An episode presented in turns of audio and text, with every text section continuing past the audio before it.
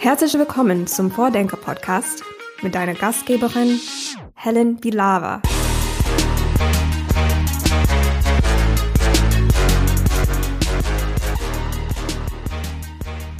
Erinnert ihr euch noch an Wir vs. Virus, an diesen spontanen und super großen Hackathon ganz am Anfang von Corona? Davon gab es ja dann später noch die Nachfolge, Update Deutschland. Und da wurden nicht nur super viele Ideen generiert, sondern es war zugleich auch ein Experiment über die Methode an sich, ein Experiment für Open Social Innovation in Deutschland. Ich spreche heute darüber und zwar mit Thomas Gegenhuber, Professor für soziotechnische Transformation an der Uni Linz. Und er hat diesen Hackathon wissenschaftlich begleitet, zusammen mit Johanna Meyer von der Hertie School. Und er erklärt uns heute, was wir aus diesem Projekt lernen können und was sich in Deutschland vor allen Dingen noch verbessern müsste, damit wir hier ein wirkliches nachhaltiges Open Social Innovation Ökosystem aufbauen können. Hallo und herzlich willkommen im Vordenker Podcast. Ja, hallo. Schönen guten Tag. Es freut mich hier zu sein. Also, wir starten hier immer mit einer Frage aus dem vorherigen Podcast, die mir immer der Gast mitgeben darf für die nächste Folge. Und das war beim letzten Mal Lambert Heller vom Open Science Lab aus Hannover. Und er wollte gerne wissen, Gibt es in Ihrem Themenfeld, in Ihrem Fachgebiet das äh, Lehr- oder Handbuch, was das umfassend und gut und aktuell erklärt, Ihr Thema, in einer offenen digitalen Form? Und falls nein, wäre das nicht etwas, dass Sie zusammen mit Expertinnen und Experten sich zusammensetzen, ein paar Tage lang und einem Booksprint so ein offenes digitales Lehrbuch dazu schreiben? Das ist eine wunderbare Frage von ihm. Und ich habe mir dann gerade kurz überlegt, weil ich unterrichte verschiedene Fächer, äh, Sustainability Management, Entrepreneurship, Innovation, äh, Transformationssachen. Und da gibt es schon, glaube ich, je nachdem gute bis sehr gute Lehrbücher. Ich arbeite eigentlich immer mit originalen wissenschaftlichen Artikeln äh, und muss aber auch gleichzeitig gestehen, ich würde gerne mehr zum Buchschreiben kommen und Lehrbücher. Äh, also selbst wenn ich es in einem einzelnen Fach dann das Buch nicht gebe, würde ich es aber wahrscheinlich trotzdem selber nicht schreiben wollen, weil mir einfach die Zeit und die Ressourcen fehlen. Leider dafür. Also das ist noch ein Wunsch für mich an die Zukunft, das mehr zu tun. Aber ja, Derzeit nicht. Das hat der, der Lambert Heller fast schon antizipiert und dann im gleichen Atemzug seine Hilfe angeboten. Der ist nämlich auch sozusagen Coach für solche Booksprints. Das ist natürlich geschickt. Ja, da werde ich mir den Namen gleich notieren und werde ihn mal fragen um, um, um Rat. ja, die nächste Frage wäre dann ja zu welchem Thema, ne? Also, ähm, das scheint ja echt ein sehr vielseitiges äh, Themenfeld zu sein. Wie würdest du es denn zusammenfassen oder überschreiben? Nee, nehmen wir, wenn wir, wenn wir über das Thema reden, was, was uns, glaube ich, auch hier interessiert, ich glaube, wenn man was schreiben würde, diese Frage von offenen Formen des Organisierens äh, als Teil einer Strategie, wie man Transformationen organisiert und das versucht aus verschiedenen Perspektiven zu betrachten, so vielleicht eben, wie kommt Bottom-up und Top-down zusammen, auf verschiedenen Analyseebenen das zu betrachten und auch mit verschiedenen theoretischen Perspektiven. Das könnte schon spannend sein. Ähm, aber ich glaube, wir werden jetzt noch mehr drüber reden und dann können wir nachher noch mal schauen, ob das auch Material für ein Buch wäre. ähm, du bist ja Professor für soziotechnische Transformation, habe ich gelesen. Das scheint ja so der Überbegriff zu sein für all diese ähm, vielseitigen Tätigkeiten. Ähm, soziotechnische Transformation, vielleicht kannst du einmal sagen, was, was genau macht das aus? Was ist das? Ja, es ist ein Lehrstuhl und ich meine, das ist ja nicht neu, das kennen wir, der einfach die Frage stellt aus einer Management-betriebswirtschaftlichen Perspektive, wenn wir technologischen Wandel als Teil der Transformation sehen, dann reicht es ja nicht nur, dass wir uns mit Technologien auseinandersetzen, sondern einfach verstehen müssen, dass der Technologie und der soziale und institutionelle Kontext interagieren. Und das wissen wir ja, wenn wir an die großen Transformationen denken, sei es jetzt Windkraft oder Sonnenenergie. Da geht es ja nicht um, dass die Technologie gut und besser wird und immer billiger wird, sondern auch die Frage, wie framen wir das, wie ist das eingebettet in das institutionelle äh, Netzwerk und, und Industrie, in, in, in der es sich entfalten soll. Und das sind weitestgehenden Fragen, die mich da herumtreiben oder worum es eigentlich in dem, in dem Lehrstuhl geht. Ähm, genau. Ja, ich weiß gar nicht, ob das so selbstverständlich ist. Also ich habe für meinen Bachelor als Hauptfach hatte ich äh, Politikwissenschaft mit Schwerpunkt Soziologie und als Nebenfach, also getrennt davon Computerlinguistik. Und ich hatte schon das Gefühl, dass die Soziologen wirklich hart einfach auf die Soziologie geschaut haben und die Techniker sich mit der Technik beschäftigt haben. Also ich weiß nicht, ob es so selbstverständlich ist. Ja, das ist, das ist interessant, dass du sagst, nicht selbstverständlich. Wahrscheinlich ist es für mich selbstverständlich, weil ich mich immer schon als interdisziplinärer Forscher gesehen habe das ist eigentlich, weil auch die Organisationsforschung immer schon auf verschiedene Disziplinen gegriffen hat und ich mich ja sowieso an der Schnittstelle Managementforschung, aber auch teilweise von der Soziologie mich bediene, aber natürlich auch mit der Wirtschaftsinformatik zu tun habe und ich schon diese verschiedenen Perspektiven sehen und kenne. Und, äh, und vielleicht ist es deswegen für mich selbstverständlicher, als es, äh, als es für andere ist. Also danke dir auch für diese Bemerkung. Es ist interessant, auch für mich so drüber zu nachdenken, dass es eben nicht selbstverständlich ist und umso besser, dass es solche Lehrstühle gibt, äh, die ich da jetzt besetzen darf. Ähm, wir wollen ja über Open Social Innovation ähm, sprechen. Kannst du einmal davon beschreiben, was ist äh, da sozusagen deine Definition von, was macht eine offene soziale Innovation aus? Genau, vielleicht äh, gehen wir es Schritt für Schritt an. Die Frage ist ja eigentlich einmal, was ist eine soziale Innovation, bevor wir noch den Offenheitsbegriff äh, dann drüber geben bei sozialer Innovation geht es ja darum, dass wir neue und wertvolle ähm, Produkte, Dienstleistungen, aber auch Praktiken oder Strukturen oder Werte, äh, die ein soziales Problem lösen, dass sich sowas in einem, in einem, sagen wir, in einem, wie die Soziologen würden sagen, in einem Feld oder in einer Industrie oder in, innerhalb einer ähm, politischen Einheit, also zum Beispiel Staat oder, oder EU, soll man mal jetzt etablieren. Und das wäre mal so der Begriff von sozialer Innovation. Und was da ganz wichtig ist, und das, das, das darf man eben nicht vergessen, so das Prozesshafte, dass nicht nur eben darum geht, dass was Neues gibt, sondern dass das Neue sich auch durchsetzt, also auch skaliert wird und, und Wirkung entfaltet, also Impact sagen wir da immer. Und was ist jetzt offene soziale Innovation?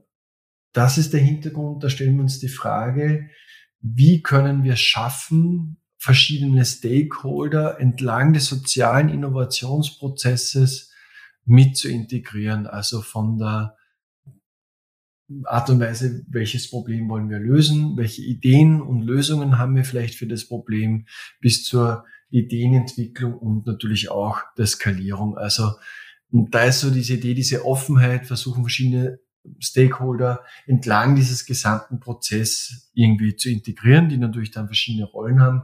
Aber wir könnten das vielleicht kurz an einem Beispiel vielleicht durchdeklinieren, damit es nicht so abstrakt ist. Hast du ein konkretes im Kopf oder? Es gibt ja zwei Beispiele, die jetzt, glaube ich, im deutschsprachigen Diskurs schon sehr prominent sind. Äh, das eine ist der Wir vs. Virus Hackathon nach der Corona-Krise und dem anschließenden Umsetzungsprogramm, um Ideen zur Umsetzung zu verhelfen.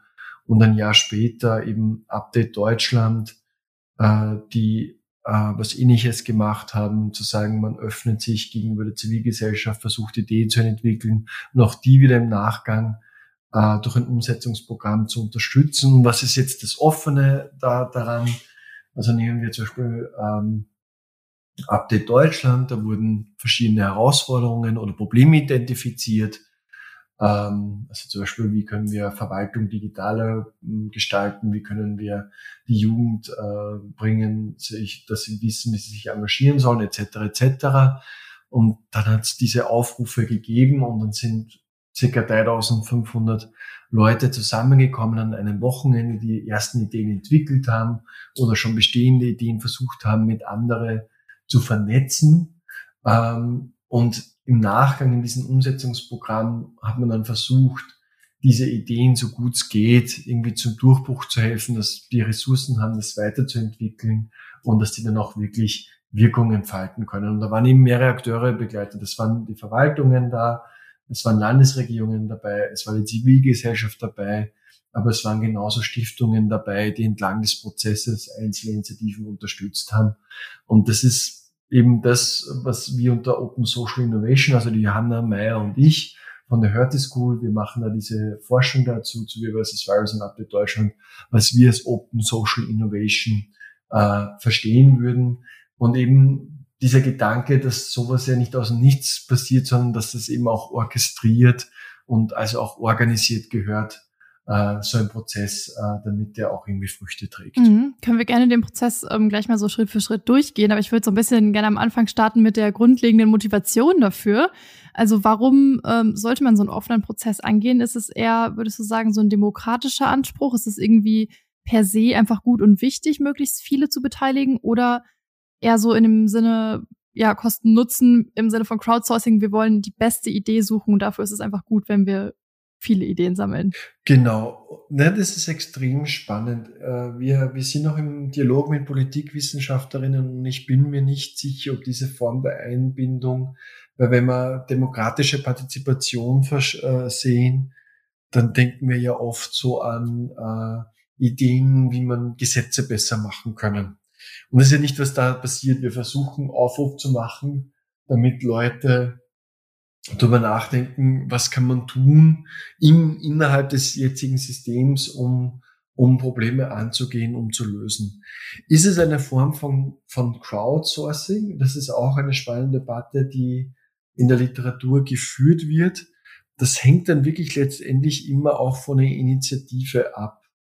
Ähm, aber es ist, man darf nicht unterschätzen, einen offenen Prozess zu organisieren, dass sich der Staat öffnet, ist erstens auch mit Aufwand verbunden.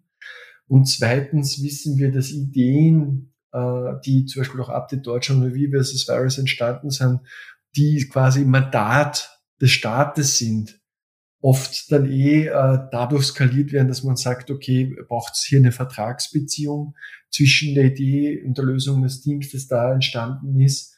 Oder, und das wissen wir ja auch in gewissen Bereichen, wo wir jetzt eher sagen, das ist Aufgabe der Wohlfahrt, der Staat, der ohnehin ja da auch schon in gewissen Bereichen schon das gängige Modell hat, für gewisse Themen, anstatt selber hier Ressourcen aufzubauen, machen wir hier ein Contracting out, äh, um zum Beispiel Wohlfahrtsverbände oder andere Initiativen zu fördern, die gewisse Themen voranzubringen.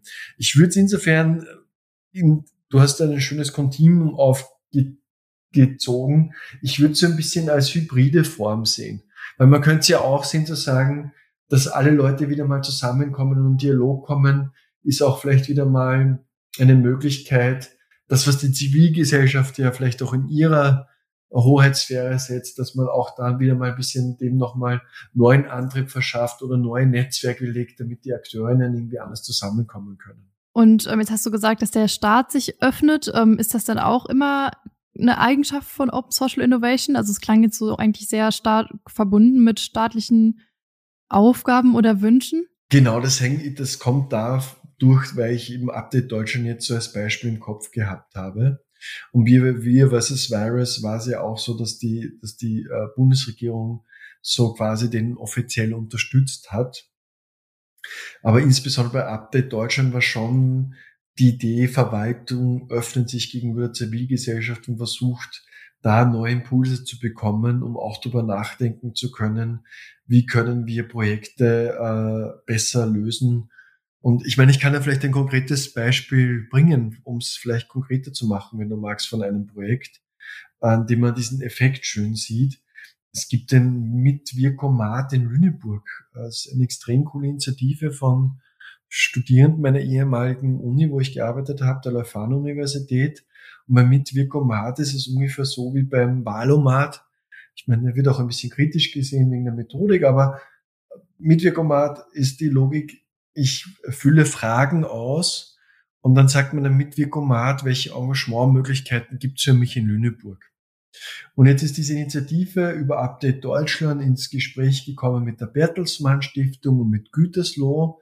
Und Gütersloh hat die Idee, die es schon gegeben hat in Lüneburg, die haben dann irgendwie die Ressourcen bekommen, das nochmal zu verbessern, zu verfeinern und in Gütersloh umzusetzen. Ich glaube, jetzt haben sie noch zwei Kommunen in Nürnberg und noch woanders. Und da war es so, dass die äh, Stadtverwaltungen Möglichkeiten gesucht haben, mit jungen Menschen neuer und zeitgemäßer in Kontakt zu treten und sie zu informieren um, Engagementmöglichkeiten. Auf der anderen Seite hat es in der Zivilgesellschaft ja schon im Prototypenbereich in Lüneburg eine Lösung gegeben. Und was Update Deutschland ein bisschen geschafft hat, war einfach zu zeigen, hey, es gibt eine bestehende Lösung, die könnte man eigentlich auch skalieren. Und äh, mit Virkomat wäre ohne dieses Format wahrscheinlich wäre es wahrscheinlich einfach eine Hobbyinitiative geblieben, die cool ist. Also verstehe mich nicht falsch, ist sehr gut. Aber so kann sie natürlich mehr Wirkung entfalten. Und das wäre zum Beispiel ein Beispiel, wo man sieht, da hat Staat und Zivilgesellschaft zusammengearbeitet. Aber es muss nicht so sein. Es können ja auch ein, ich mache jetzt selber in Österreich hier mit einem Wohlfahrtsverband, das ist die Volkshilfe Oberösterreich, machen wir einen Wettbewerb zu, zu Sozialinnovationen und da geht es um das Wechselspiel zwischen etablierter Wohlfahrtsverband, der schon seit 40 Jahren da ist und der einfach wieder mal den Wunsch hat, nach draußen zu gucken und zu schauen, welche Impulse sind da, was gibt's für neue Ideen, ähm, müssen wir auch vielleicht, müssen Sie überdenken, wie Sie an gewisse Themen herangehen äh, und, und suchen dann nach neuen Ideen und vielleicht eben auch, und das ist eben wichtig, neue Zusammenarbeitsmöglichkeiten. Also es geht ja nicht immer nur um Crowdsourcing, sondern auch, hey, da sind neue Partner da draußen, äh, gut, dass es die gibt, die haben wir noch nicht am Schirm gehabt, da wollen wir zusammenarbeiten.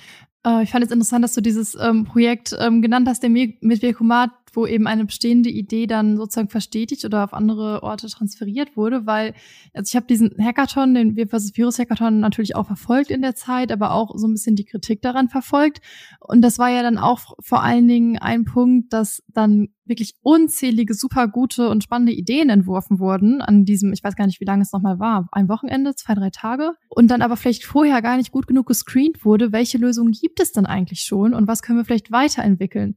Also dass es dann auch so zu Parallelentwicklung vielleicht teilweise kam. Genau, und da jetzt wird's kurz, das, das ist ein interessanter, und ich teile ja, die, die Kritik kenne ich auch. Und jetzt müssen wir, lass uns das kurz ein bisschen sezieren und nach der Reihe abarbeiten. Da gibt's auch viele Pro-Kontra-Argumente, die man abwägen kann. Erstens glaube ich, wir versus Virus war insofern ein bisschen speziell, weil das haben sie in einer Woche aus dem Boden gestampft haben den Nachgang im Kopf gehabt, aber ja, da ist es zu Doppelungen gekommen. Und für mich ist immer ja die Frage, wie geht man mit Doppelungen um? Also es gibt Argumente, wo man sagt, hey, das sollte man vermeiden. Weil wenn wir weniger Ressourcen haben, wieso verteilen wir das auf verschiedene Teams? Hat das wirklich einen Sinn? Eine andere Logik wäre, hey, Doppelungen ist gar nicht so schlimm. Wir sehen uns einfach, welche der Doppelungen sich besser durchsetzt. Das wäre ein evolutionär innovationstheoretisches Argument. Wenn man es immer so vergleichen kann. Ne? Ja, ja, das ist die Frage. Aber was eine Kritik an Wir versus Virus und die stimmt, ist, und das ist schon so, und das, das glaube ich, muss man ganz ernst nehmen, wenn der Staat sich bei solchen Projekten beteiligt, wenn der Staat sowas unterstützt, und das haben wir auch in unseren Policy Papers gemacht, dann müssten schon ein Commitment und Grundvoraussetzungen gegeben sein. Also nicht nur das als PR-Innovationstheater äh, sehen, sondern auch sich die Frage stellen, wie, welche Ressourcen kann ich nachher einsetzen, um Ideen, die gut sind, da noch besser zu, zur Entwicklung zu bringen. Ein schönes Beispiel, was mir, oder ein tragisches Beispiel, was mir da einfällt, ist DB Wiss. Die haben eine extrem coole äh, Übersicht gemacht zu realen Kapazitätsangaben, äh, Bettenkapazitäten äh, in ganz Deutschland. Super Tool. Wir haben das auch in einem Netzpolitikbeitrag aufgearbeitet. Aber letztlich haben die nicht den besten Zugang äh, zu den Daten bekommen. Und da hätte das Gesundheitsministerium nochmal Druck machen können, dass die den wirklich bekommen. Oder es haben Teams mitgearbeitet vom INÖC bei der SORMAS-Applikation, die ja Open Source ist um Gesundheitsämter besser zu digitalisieren. Und was fehlt? Da arbeiten alle viel daran und dann knausert das Gesundheitsministerium beim Rollout, wo es nochmal darum ginge, Gelder in die Hand zu nehmen, damit man da, jeder weiß, wenn man ein neues IT-Produkt eingesetzt wird, dass man so ein Rollout unterstützen muss und hat dann da kein, nicht genug Geld in die Hand genommen oder kein Geld. Ich habe das jetzt nicht mehr ganz genau im Kopf. Und das ist schon, glaube ich, auch äh, das, der Punkt, wenn man sich öffnet, hat man auch eine Verantwortung. Es muss nicht aus allen Ideen was werden, aber ich glaube schon, dass es notwendig ist, dass man, wenn man sich öffnet, einfach auch sieht, zu sagen, ich habe einen Plan, wie zumindest ein Teil der Ideen umsetzen, eine Umsetzungsmöglichkeit hat. Aber es, Teilnahme am, am, am Hackathon hat natürlich auch noch Mehrwert, weil es natürlich Das sehen wir auch bei Teams, die bei mehreren Hackathons mitmachen. Die machen das immer einfach, um wieder mit neuen Leuten in Kontakt zu treten und zu netzwerken. Also ein Hackathon hat ja noch mehr Werte als für die, auch für die Leute, die teilnehmen, als die Idee, die da generiert wird. Ich glaube, das muss man auch äh, immer dazu sehen. Mm, naja, aber am schönsten ist natürlich, wenn, wenn beide, beide Werte erfüllt werden. Ne? Ja, natürlich, das ist klar. Da sind, da sind wir uns auch einig. Und ähm, Update Deutschland war ja dann sozusagen die Nachfolgeinitiative ähm, von diesem Hackathon. Was wurde denn da besser gemacht oder was lief da anders? Und ich würde sagen, dass die eine Lehre war zu sagen, hey, wir kommen nicht nur her, um Neues zu generieren, sondern eben bewusst, und das hast du eben gesagt, diese Matchathon-Gedanke, dieses Matching eigentlich zu sagen, wenn ihr, wenn es bestehende gute zivilgesellschaftliche Initiativen gibt, kommt auch. Das führt in der Praxis dann ein bisschen zu Problem zu sagen, was ist eine gute zivilgesellschaftliche Initiative und wo glaubt dann ein Startup, sie müssen das als, als Bühne nützen. Das ist dann immer so ein bisschen schwierig, so diese Abgrenzungsfragen, was, was ist legitimes Open Social Innovation Idee, was ist eine legitime zivilgesellschaftliche Initiative oder sagen wir der Social Entrepreneur, der passt da auch noch rein. Aber, aber wir wollen jetzt nicht so ein Event machen und es soll dann ein Startup Pitching Event werden. Also das wollen wir ja nicht. Also das ist schon auch schwierig in der Kommunikation und dann im Kuratieren ein bisschen. Ähm, aber ich glaube, das war das Große, dass sie das mitgenommen haben, war, eben eh diese Kritik nicht nur immer das Neue in Vordergrund zu stellen, sondern wenn was Bestehendes da ist, kommt auch her. Vielleicht können wir euch besser vernetzen, damit die Idee ähm, mehr Wirkung entfalten kann. Und da ist natürlich der Mitwirkomat einfach ein schönes Beispiel, dass sowas auch möglich ist. Mhm. Äh, jetzt hast du gerade gesagt, das, das wollen wir ja nicht, das Startup Pitching Event. Kannst du das vielleicht noch kurz erklären, warum oder wo sind da die, die Unterschiede? Ich glaube, das hängt vom Framing des Events ab. Ich, ich, ich bringe es jetzt auf ein Beispiel. Wenn, wenn, wenn wir jetzt im kommenden Jahr mit der Volkshilfe Oberösterreich diesen Event machen und wir wollen das Thema Pflege angehen und auch neue äh, nachdenken über neue Themen im Bereich der Pflege, dann wollen wir nicht dort fünf Startups haben, die, die äh, alle ihre AI, Digital, äh, Pflegedokumentationssoftware dort vorstellen. Das wissen wir ja schon, das kennen wir ja schon. Äh, die haben ja ohnehin eine Bühne und die, die, die sieht man auch auf was anderen. Äh, wenn das Framing des Events ist, man will die Zusammenarbeit Zivilgesellschaft und äh, sagen wir Wohlfahrtsverband oder Staat fördern, dann sollten die Leute auch in ihrer Rolle als Zivilgesellschaft dort sein und nicht jetzt in ihrer Rolle als Unternehmensvertreterin. Und das ist halt, wie schon gesagt, das ist ein feiner Grad, weil oft ist es nicht ganz so leicht, das abzugrenzen. Und das ist einfach, da braucht man halt einfach auch Gespür im Kuratieren und wenn man dann vor Ort ist, um das auch irgendwie klar zu machen. Aber stell dir vor, du bist in diesen Slack, das ist ja oft diese Online-Kanäle für diese Online-Hackathons, und jedes fünfte Posting ist irgendein Spam, kauft mein Produkt, dann, dann macht das ja keinen Sinn. Aber umgedreht, ähm, ist es nicht so auch so ein vielleicht natürlicher Weg von Ideen, dass sie vielleicht aus der Zivilgesellschaft entstehen, vielleicht in Zusammenarbeit mit staatlichen Initiativen und das dann irgendwann ja vielleicht auch ein Geschäftsmodell draus werden muss, damit es langfristig einen Impact hat und sich äh, trägt? Genau, ja, ja, ja, ja. Da hast du natürlich recht. Und wie schon gesagt, äh, es gibt hier keine perfekte, ich habe keine perfekte Antwort für dich. Ich finde das schön an Sozialwissenschaften, dass man manchmal mit Ambivalenzen umgehen will. Ähm, aber ich würde sagen, wenn ich so ein Format machen würde, dann würde ich ja trotzdem einfach ein, äh, weißt du, eine Messe organisieren, sagen eine Messe zu dem Thema, äh, auf der Nachfrageseite hier Wohlfahrtsverbände, staatliche Akteure versammeln und auf der anderen Seite alle Startups, die es schon gibt und checken wir mal, was haben wir für Probleme, was haben die anderen für Lösungen. Dann mache ich ein anderes Format. Weißt du, also das ist so, und es gibt da Graustufen und, und ich bin da ganz bei dir. Ich glaube, man muss sich am, am Ende des Tages wirklich bei dem Event dann selber anschauen, wer ist da, passt das Gefühl zur Tonalität, und zum Dings und damit und, und dann sieht man einfach, ob es passt oder nicht. Hast du eigentlich so ein grobes Gefühl oder hast du gar eine konkrete Zahl, wie viele äh, Sachen von dem ähm, Virus Hackathon jetzt äh, es noch gibt oder umgesetzt wurden und wie viele nicht, so, eine, so dass man ein grobes Gefühl bekommt? Genau, wir haben das im Netzpolitikbeitrag äh, aufgearbeitet. Und ich meine, es ist ja auch eine Kritik an offenen Innovationsprozessen, weil die haben immer einen offenen Tunnel. Du stellst, du sammelst extrem viele Ideen und extrem wenige werden umgesetzt. Das ist aber auch der Natur von solchen offenen Verfahren.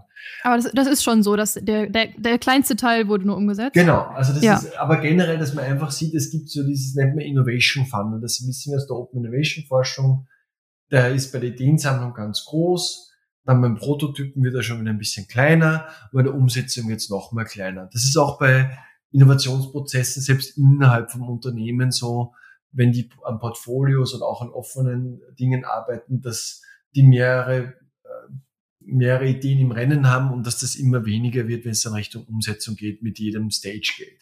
Also das liegt schon auch ein bisschen in der Natur von Innovationsprozessen, weil umso länger man sich mit Ideen auseinandersetzt, umso mehr weiß man dann, funktioniert das oder funktioniert das nicht. Wenn nicht jede Idee, die man generiert, ist gut. Wenn man sich länger damit auseinandersetzt und die richtigen Fragen stellt, kommt man vielleicht drauf, äh, nee, da brauchen wir nicht schon wieder eine Plattform. Oder nee, das funktioniert so nicht. Also das ist, ich glaube, ich würde mal unterscheiden, was ist der Natur eines Kreativprozesses, um herauszufinden, ob die Idee und die Lösung, die man anbietet, überhaupt wirklich sinnvoll ist. Und am einem Wochenende ist ja nicht so viel Zeit für diese Recherche. Äh, da kommt man vielleicht dann erst nach zwei, drei Monaten auf, hey, das war vielleicht ein netter Ansatz, aber eigentlich funktioniert das so nicht. Das kann ja auch sein. Ähm, was man halt nicht haben will, dass gute Ideen rausfliegen, weil es nicht genug institutionellen Support oder Finanzierung gibt. Also das will man natürlich verhindern. Aber wir haben uns die Zahl, um, aber das wollte ich mal vorausschicken, dass man, ich glaube, dass, dass man das auch da sieht. Aber wir haben uns das angeschaut und wir bei Wir versus Virus, und ich kann mich erinnern, wir haben nämlich, wir haben das ja damals schon bei Netzpolitik begleitet und ich glaube, die Zahl war so, wenn, wenn aus diesen 1500 Ideen 30 bis 50 Projekte was werden und auch wirklich Wirkung entfalten haben, dann, dann sind wir schon ganz okay unterwegs. Und wir haben uns das einmal angeschaut und je nachdem, wie man es zählt, weil das ist die Frage, was heißt Wirkung entfalten? Ein Beispiel hm, ist halt Sehr gute Frage. Ja, ja, das ist, weil, weil da müssen wir fragen, wie messen wir Wirkung?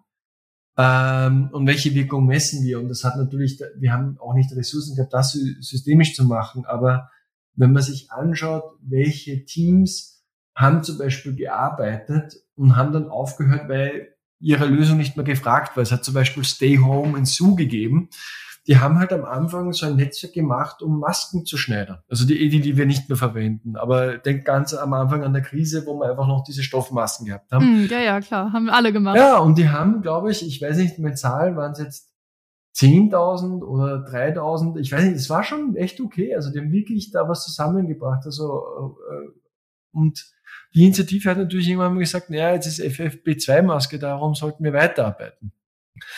Der Gesundheitsverbund der ÜNEG, wo ja mehrere Projekte dabei waren, das sind einige, das ist natürlich schade, weil dann ist dieses, dieses unsägliche Luca gekommen. Aber es hätte ja auch ein Projekt beim INEG gegeben, darf ich rein, so eine Registrierungs-App, die aus diesem Projekt entstanden wäre. Da würde ich sagen, eigentlich waren die auf einem ganz guten Weg, auch mit, der, mit Bayern, mit der AKB da aus dem Projekt noch, noch weiter zu machen und skalieren. Und dann ist halt dieses unsägliche Luca gekommen, was halt durch geschicktes Marketing und einer prominenten Figur natürlich gleich von allen umgarnt worden ist. Und das war eigentlich im Nachhinein, wie wir wissen, ein, ein Fehler. Aber und auf jeden Fall haben wir uns das angeschaut und man kann schon sagen, äh, oder wenn man die Corona School nimmt, die jetzt Lern Fair heißen, die gratis Nachhilfenetzwerk aufgebaut haben, was jetzt noch wirkt, also es gibt schon, würde ich sagen, nach meiner Erzählung, die wir dann beim Net, bei diesem Artikel aufschreiben, so auf die 30, 40 Projekte würden die schon hinkommen. Und dieser Funnel von 1500 auf 150 Ideen im Umsetzungsprogramm und sagen wir zwischen 20 und 40, die wirklich Wirkung entfalten haben, ist jetzt eigentlich okay. Mhm. Also es von 1500 bis 150 war der Unterschied zwischen dem Versus Virus Hackathon und dann quasi, was wurde weitergemacht in Update Deutschland, ne? Ja. Nein, nein, nein, nein, nein, nein, nein, nein, nein. nein. Oh, Entschuldigung. So, oh. Ah, gut, das ist gut, Entschuldigung. Äh, 1500 Ideen am Ende von Wir vs. Virus, mhm. 150 Ideen Umsetzungsprogramm direkt nach dem Hackathon von Wir vs. Virus. Das hat vier Monate gedauert. Mhm. 20 bis 40 Projekte, wo man sagen kann, ja, die haben Wirkung entfalten. Ja? Mhm. Und dann hast du natürlich auch die Wirkung der Methode oder was auch die Wirkung, was Leute mitgenommen an Netzwerk und Lerneffekten. Ein schönes Beispiel fällt mir ein bei einem Team. Das war ein Student, der äh, erst an der TU war, dann äh, in, an einer FH und auch so jetzt Selbstzuschreibung, äh, erstes Akademikerkind, also sieht sich selber als Teil der Arbeiterklasse, jetzt so im klassischen Sinne. Und der gesagt, hey, das war hammergeil, auch wenn unser Projekt nichts geworden ist, äh, weil es da Widerstand gegeben hat. Ich habe mit Leuten aus Google und mit anderen Expertinnen zusammenarbeiten können, die hätten sonst niemals mit mir gesprochen. Mhm. Und ich glaube auch solche Effekte, wenn es gut aufgesetzt ist, neben den Ideen, die dürfen wir jetzt auch die sind jetzt auch nicht nichts. Mhm. Doch, um das nochmal von vorher zurückzustreichen, wenn man aber jetzt nur sowas macht und nur sowas macht wegen Innovationstheater, damit man sich nach außen gut darstellt, das kann es natürlich dann, dann nicht sein. Und jetzt hast du ja diverse Gründe aufgezählt, warum sozusagen einige Projekte nicht weitergehen, also irgendwelche anderen Marktkräfte wirken oder eine, ein Problem erledigt sich einfach von selbst, so wie mit den Masken oder ähm, vielleicht stellt sich heraus, andere Ideen sind besser oder die Idee war doch nicht so gut, was auch immer. Genau, oder der Staat, genau, oder der Staat ist nicht fähig, weil er keine Innovationskompetenzen hat. Das ist auch wieder nach der Frage, wenn man sich öffnet, sollte man auch ein bisschen was auch drauf haben. Äh, oder es gibt einfach institutionelle Barrieren, dass Fachverbände oder etablierte Strukturen sagen, na, wir wollen das nicht. Oder das sogar sagen Leute, die jetzt schon im Bund irgendwo Produkte anbieten oder Software anbieten, äh, dann vielleicht sogar so eine Idee kopieren oder, oder versuchen, die Ideen so ein bisschen zu rein integrieren. Also ja, da gibt's systemisch viele Probleme noch. Oder es geht den Teams das Geld aus oder äh, äh, auch die Ressourcen an Idee zu arbeiten, weil halt äh, wer kann sich zivilgesellschaftliches Engagement und Ehrenamt länger leisten. Ne?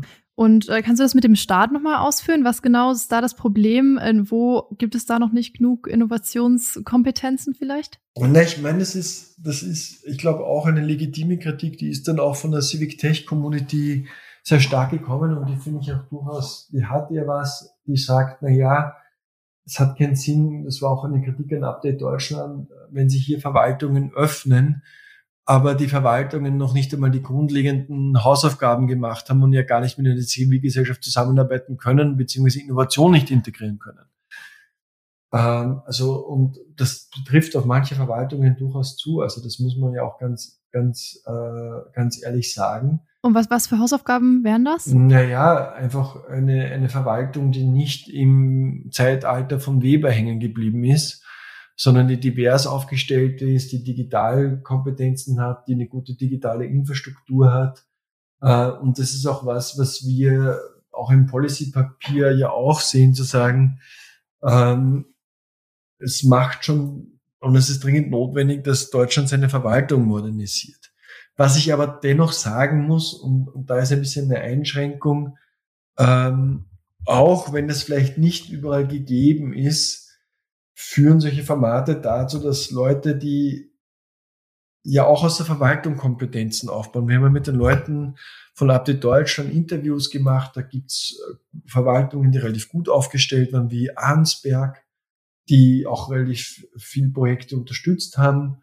Und die sind schon ganz gut unterwegs, äh, weil der damalige Regierungspräsident das da sehr gut unterstützt hat. Äh, der Herr Vogel war das äh, den ich wirklich sehr schätze, der da wirklich versucht, auch eine neue Innovationskultur reinzubringen und auch ein anderes Verständnis davon hat, was Verwaltungen, Verwalten ist nicht nur Verwalten, sondern auch machen können äh, und um, umsetzen und gestalten, der da ein anderes Bild versucht reinzubringen.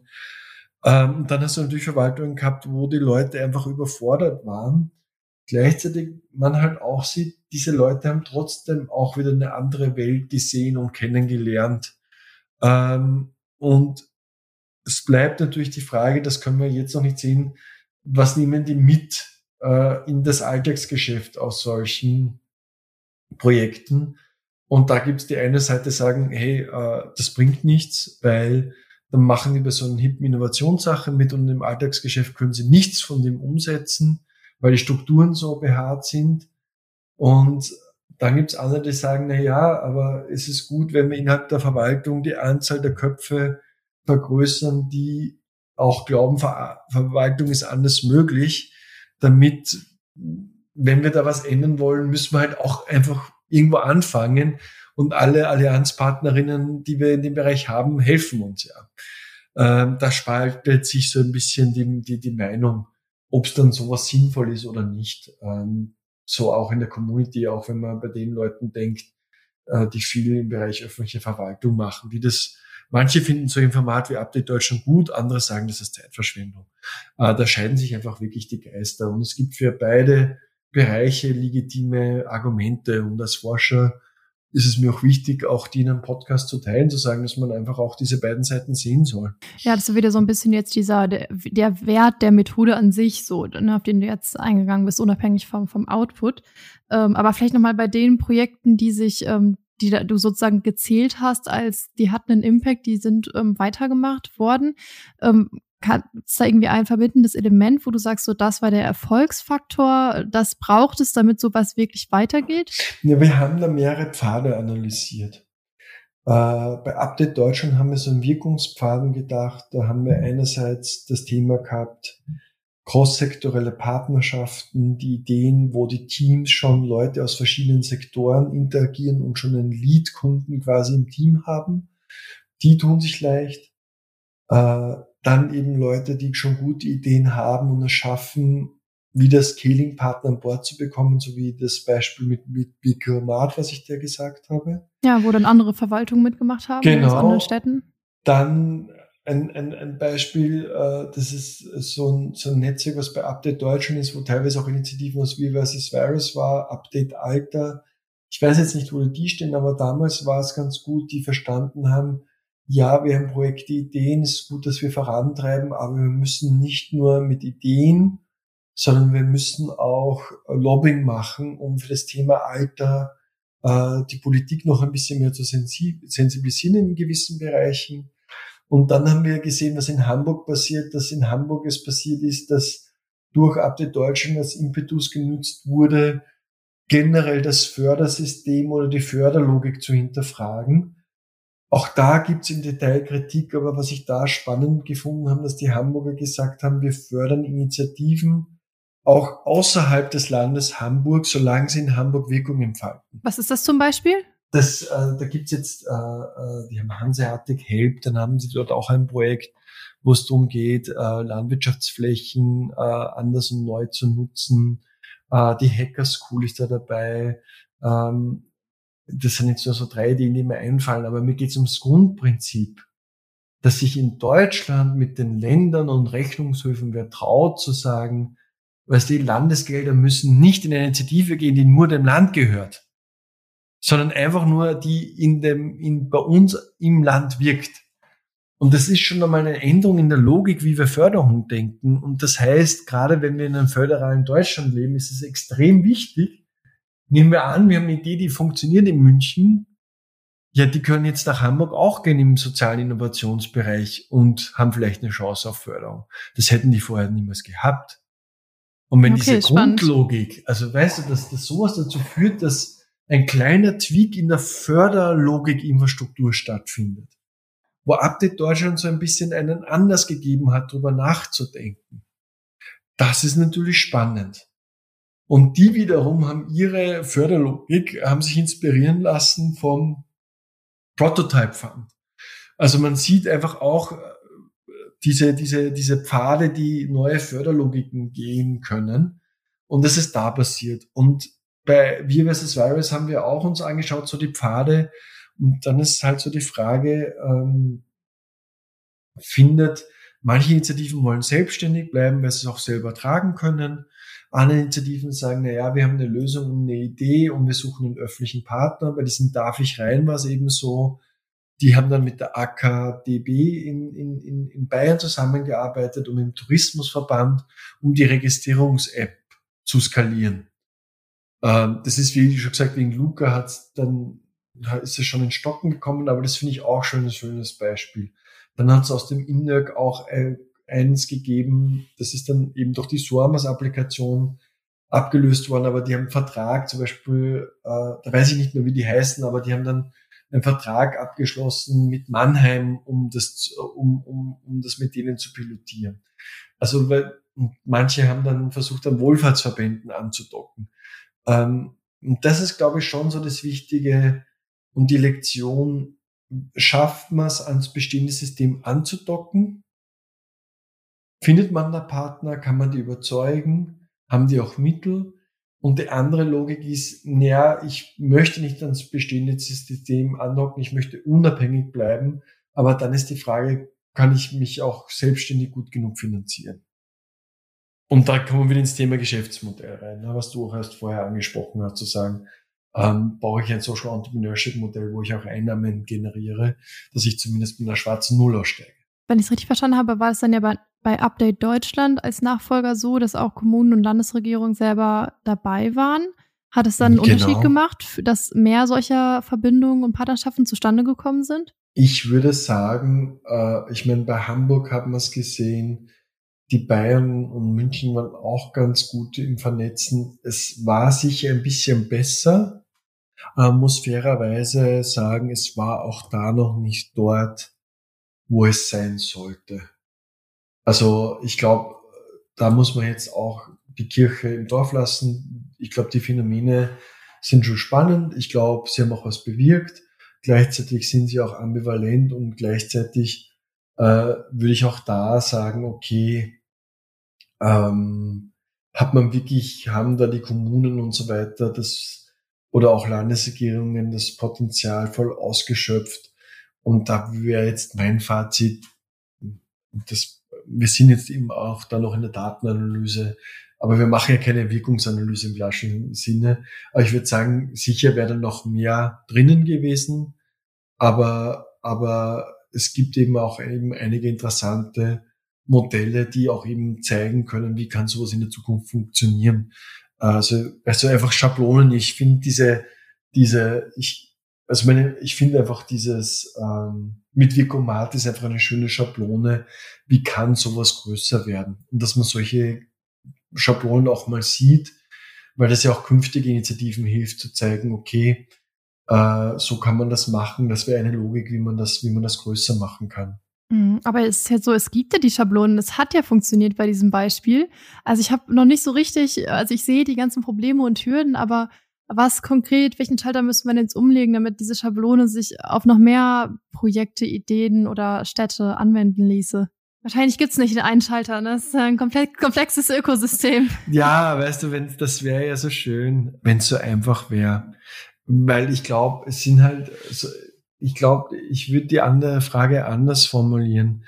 Ich glaube, man kann einfach so die, die, die Frage stellen, ähm, wie können wir ein soziales Innovationsökosystem gestalten? Wer sind die Akteuren? Äh, können die auch daran arbeiten, institutionelle Barrieren zu reduzieren? Das ist aber auch, glaube ich, der Ampelregierung bewusst. Die, die wollen ja in dem Bereich, jetzt fällt mir gerade dieser Begriff nicht ein, was sie da machen wollen, aber die wollen ja in dem Bereich einiges machen. Ähm, und, und ich glaube, aus der Kombination von Top-Down und Bottom-Up kann man, wird es da, glaube ich, zu Änderungen kommen und auch Verbesserungen kommen. Mhm. Und was würde dann, also die Antwort interessiert mich jetzt natürlich auch auf die Frage, ja. so ein Inno Innovationsökosystem für offene soziale Innovation, also was sind da so die, die Eckpfeiler, die es bräuchte?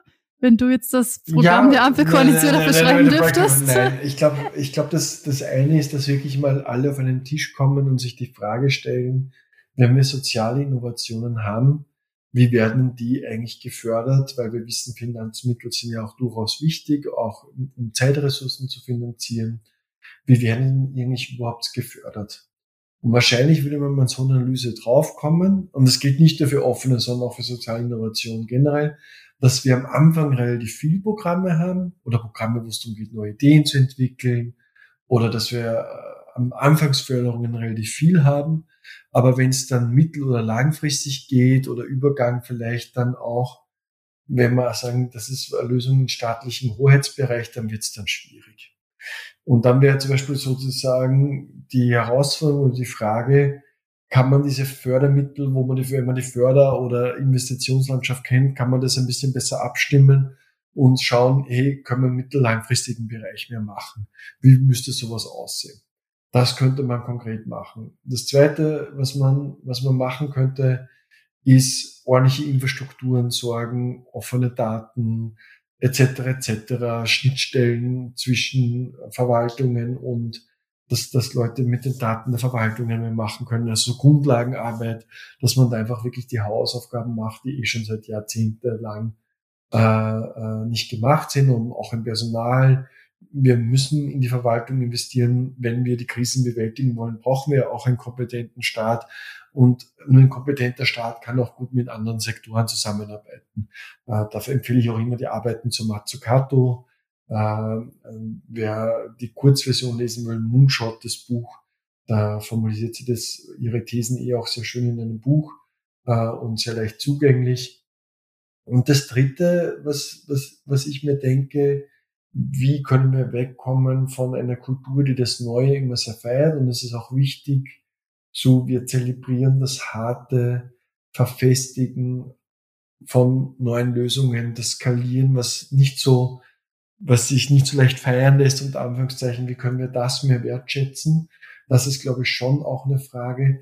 Und dann, und jetzt kommen wir, spannen wir den Bogen nochmal ganz zu, zurück zum Beginn des Podcasts, weil auch soziale Innovationsarbeit hat dann eine politische Dimension. Und da haben wir auch ein Thema, was ist, wenn soziale Entrepreneurship oder Innovationsleute an einem Problem länger arbeiten und an systemische Barrieren stoßen, wo sie sagen, hey, da gehört jetzt die Regulierungen und das Gesetz geändert. Und es erinnert mich das ist Beispiel von Joblingen, die beschäftigen sich damit, äh, nicht vermittelbare Jugendliche in den Arbeitsmarkt wieder zu integrieren. Und ich habe die, deren Vortrag einmal äh, von einer der Geschäftsführerin gehört bei einem sozialen Innovationsevent vom Stifterverband und die gesagt, wir wüssten ganz genau, welche Dinge man ändern müsste, um die Jugendlichen besser abzuholen. Und teilweise würden wir wahrscheinlich dadurch auch uns selber ersetzbar machen, aber wir kommen nicht ran an die Politik. Und das habe ich so interessant gefunden, dass man das, und da fehlt uns auch noch ein Mechanismus, wenn Leute lange an einem System oder einem Problem arbeiten, bekommen die so eine Expertise, dass die schon noch wissen, hey, welche Regeln müsste man ändern, damit man vielleicht sogar am Ende des Tages weniger gebraucht wird. Und das wäre ja auch gut. Das wäre ja das, jetzt ganz brutal von mir, der beste Exit eines sozialen Innovateurs ist, äh, dass das Problem äh, auf, durch kollektive Handlungen des Staates vielleicht gelöst wird. Hängt davon ab, welches Problem. Also ist ja nicht immer alle staatliche Aufgabe. Aber weißt du, was ich meine? Was ist denn der Exit von, von einem Social Innovator? Das kann man ja wirklich die Frage stellen, wenn man dieses BWL Entrepreneurship sprechen nimmt. Und dann wäre es einfach schön zu sagen, hey, ich habe es geschafft, ich verstehe, was hier genau Sache ist, ich kann dem Staat beibringen, wie man das besser macht, wie man auch Gesetze ändern muss und dann, ja, vielleicht braucht es mich dann nicht mehr und das ist ja auch gut so. Und das ist dann ja auch eine Form des Aktivismus und deswegen sage ich hybride Form, weil da hat es auch was Demokratisierendes. Äh, aber in einer anderen Form ist halt eine andere Form des Aktivismus dann. Die hat halt einfach eine andere Tonalität. Okay, ja, interessant. Also vier, vier sehr spannende Säulen auf jeden Fall.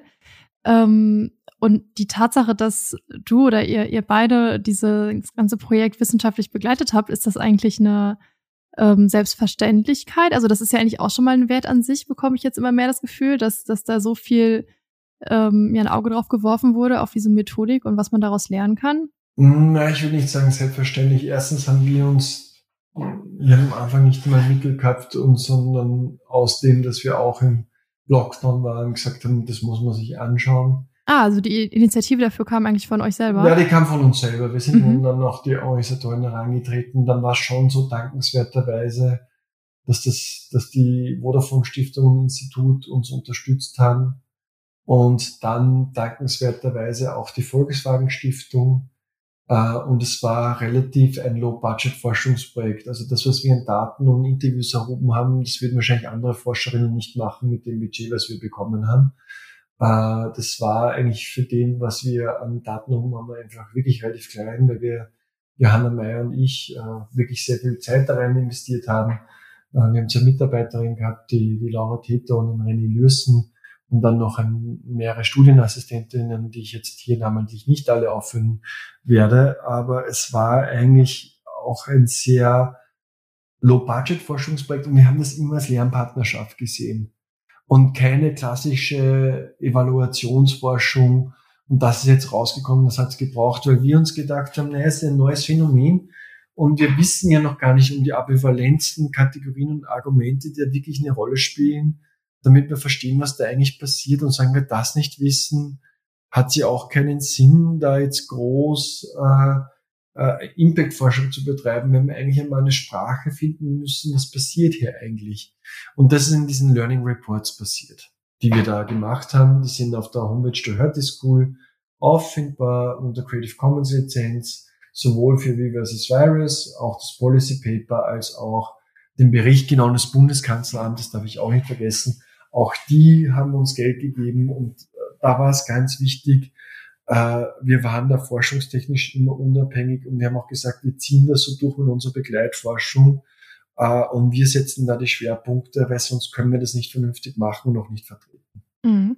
Und hast du das Gefühl, dass ihr mit dem, was ihr jetzt da so alles analysiert habt und ähm, ja, was du jetzt so aufgespannt hast an, an Learnings, dass ihr damit ja irgendwo ankommt, dass das ähm, ja irgendwie mit offenen Ohren gehört wird und sich vielleicht auch wirklich tatsächlich ähm, schon was geändert hat im Open Social Innovationsökosystem in Deutschland? Ja, ich würde schon sagen, also es sind, es sind schon die Erkenntnisse auch bei den Diskussionen, der ist auch vor der Wahl sind noch eingeladen worden. Ich glaube schon, dass, dass man dem Gehör gewidmet hat. Wie viel kann ich jetzt am Ende des Tages auch nicht sagen äh, weil ich nicht in diesem aktuellen Politbetrieb drinnen bin.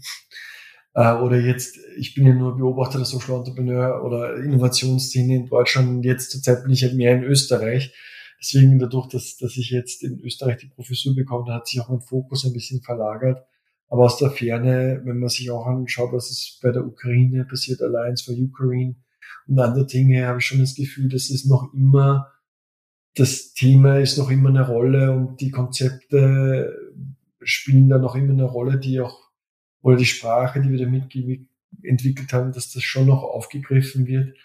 Aber ja, letztendlich ist da auch der Wandel langsamer und schauen wir mal, ob die, was die Ampel jetzt dann wirklich dann noch auf die Füße stellt. Ich weiß, sie arbeiten dran, aber schauen wir mal, was jetzt, was jetzt da noch in den nächsten ein, zwei Jahren kommt. Das ist vielleicht sogar noch ein bisschen zu früh äh, jetzt eine abschließende Bewertung zu machen.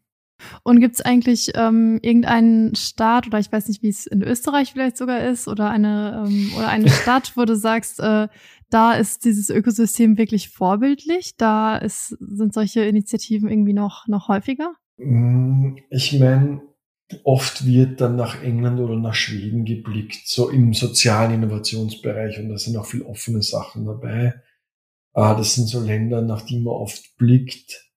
Ähm, ich muss jetzt aber auch einfach, ich finde es immer ganz gut. Ich bin jetzt nicht der komparative Experte. Mhm. Äh, was Österreich betrifft, würde ich sagen, zumindest da kann ich sagen, da sind wir nicht so weit. Wir machen jetzt da was im nächsten Jahr. Da gibt es jetzt schon einzelne äh, ähnliche Initiativen. Ähm, aber jetzt das, was wir machen, bewusst auch mit einem Partner aus den Wohlfahrtsverbänden, das habe ich jetzt so in dieser Form in Österreich noch nicht gesehen. Also ja, ich glaube, da tut sich was, aber in Österreich kann ich zumindest sagen, steckt sicher noch in den Kinderschuhen. Also da, sind, da, da ist sicher noch ein bisschen Raum hier.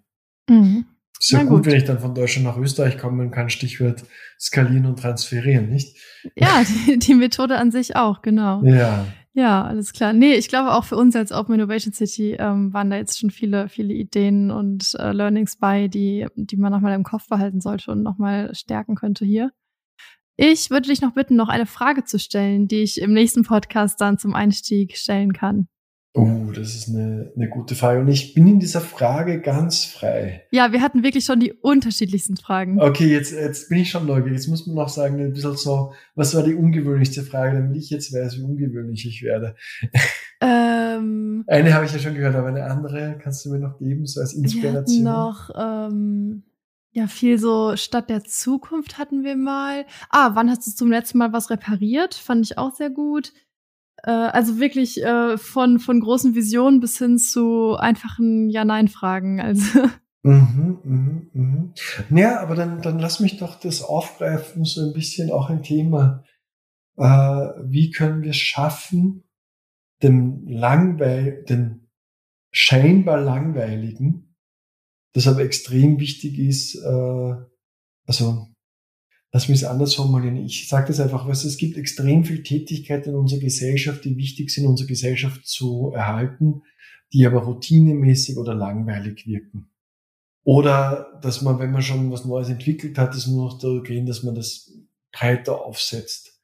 Und für mich ist so die Fragestellung, wie kann man dem, dem der Routine wieder mehr, also gesellschaftlichen wichtigen Routinen wieder mehr Anerkennung schenken. Ich glaube, das wäre meine, meine Frage. Ja, alles klar. Das klingt gut. Ja, das lässt sich ja auch auf wirklich sehr viele äh, Themenbereiche anwenden. Das ist immer gut. Wenn wir abstrahieren und universelle Muster versuchen herauszufinden, das macht ja im Sozialwissenschaft immer sehr viel Spaß. ja, nee, das ist immer schön, wenn jemand dann aus einem anderen Fachbereich quasi die, die Frage vom, vom Vorgänger beantwortet. Und dann, yeah. denk, dann denke ich mal, oh nein, das, das wird bestimmt nichts. Und dann ist es aber doch der perfekte Einstieg ins Gespräch. genau, also Vielen, vielen Dank dafür. Danke auch an alle, die zugehört haben. Schreibt uns wie immer gerne Kommentare, Feedback oder Bewertungen oder meldet euch mit Ideen oder Anregungen bei uns. Wir freuen uns drauf.